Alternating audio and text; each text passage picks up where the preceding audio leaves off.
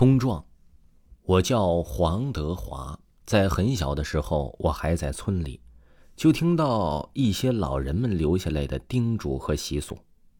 其中有一条啊，就是不要在过年期间结婚。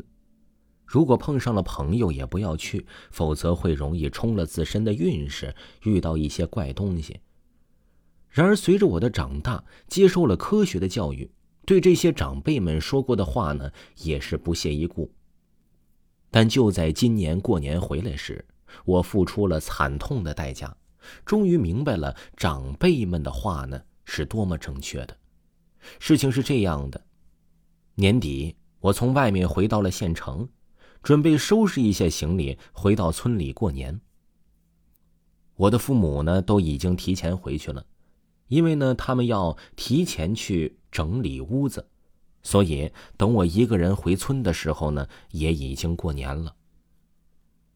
年初的清晨，我骑着一辆租来的三轮车，上面放满了年货和我的行李。我的村子是在小山里，路都是山路，所以不是特别好走。再加上天冷地滑，所以没进山多久，我的三轮车便快开不动了。正当我的速度越来越慢的时候啊，不远处的山林中忽然响起了一阵喜气的乐声，这让原本山村小路的静谧瞬间被打破，周围的草丛传出了阵阵虫鸣声，也被掩盖下去。我不由得朝那边望去，只见一群人正抬着红色轿子从中走出。同时啊，树林中也刮起了阵阵冷风，这风大的竟然有些让我睁不开眼。但很快，这一阵突如其来的风便停了下来，那群人也在这个时间内抬着轿子朝着我这里走来。我下意识的想要让开路，因为呢，按照我们这里的说法，如果遇到娶亲的或者是奔丧的，必须要让道而行，否则呀。会冲了对方的事情。我用力的就踩了踩油门，发现三轮车居然一点劲儿都没有。原来呀，是在刚才刮风时，三轮车陷入泥中熄火了，现在已经打不着了。我无奈的叹了口气，三轮车已经完全挡住了这群迎亲人的路了。不过就好在。在那群人的队伍中，我看到了一个熟悉的身影，那正是和我从小在一起在村里玩的二狗。那二狗似乎也认出了我，咧着嘴朝着我笑了笑。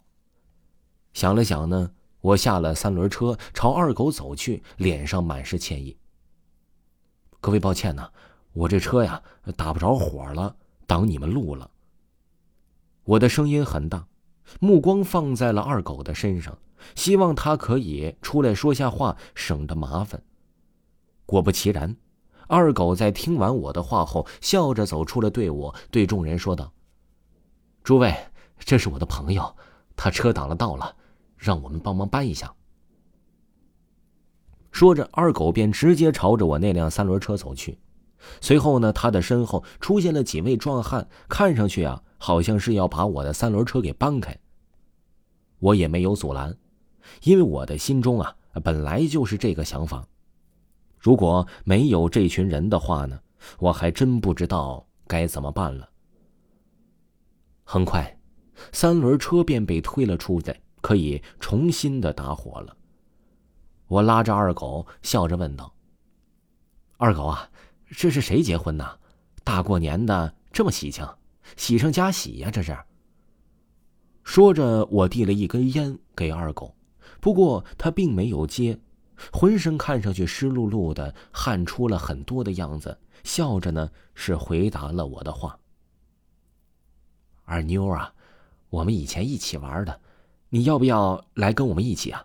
等会儿一起去吃点听到二狗的话，我的思绪有些飘散。半晌也没有想起二妞这个人。不过呢，我还是点头答应跟他们一起了，因为跟着他们可以去吃顿饭不说，万一等会儿车又陷入泥中，还可以找他们帮忙呢。少卿，这群人抬着轿子重新开始上路，而我呢，则是开着三轮车跟在后面。不知道过了多久，天渐渐的暗了下来，跟在队伍最后面的我也已经开始饿了，不由得停下来，对着二狗喊道：“二狗啊，我们还要走多久才能到啊？”可二狗似乎是没有听到，依旧是自顾自的跟着队伍上前继续走着。见状，我的声音加大，又喊了一遍。这一次。二狗有了反应，扭过头看着我，原本血红的脸上变得惨白，眼神呆滞，嘴唇也是干裂无比。快到了！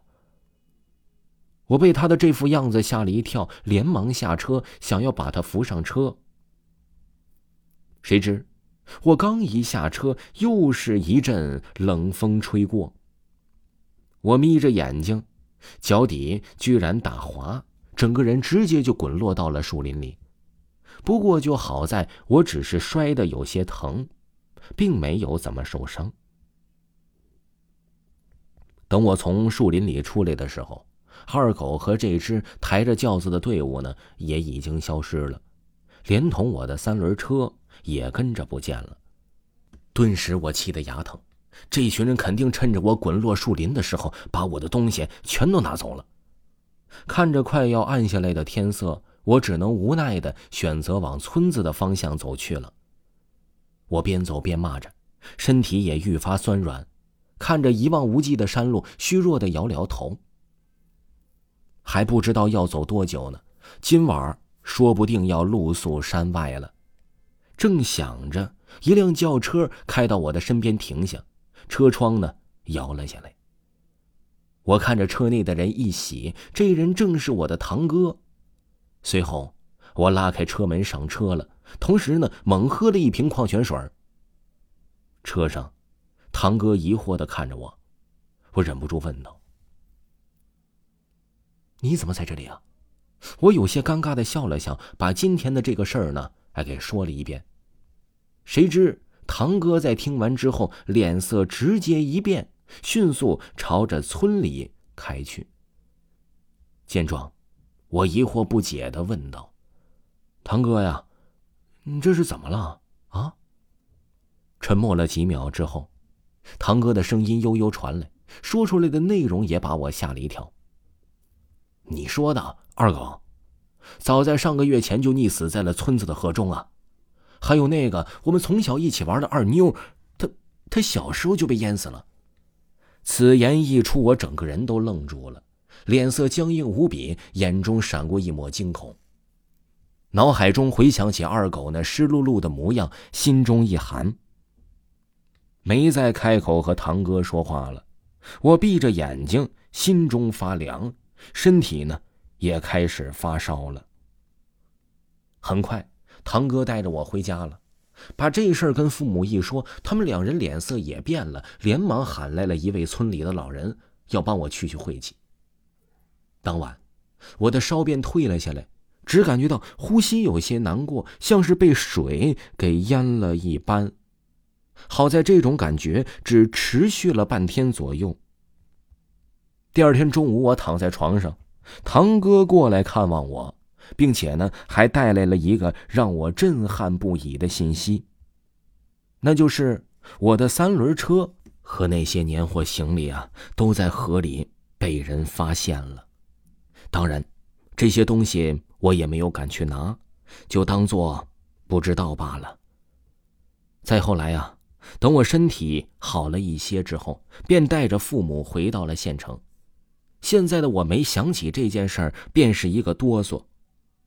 心中也明白了那些老人的警告是多么的正确的。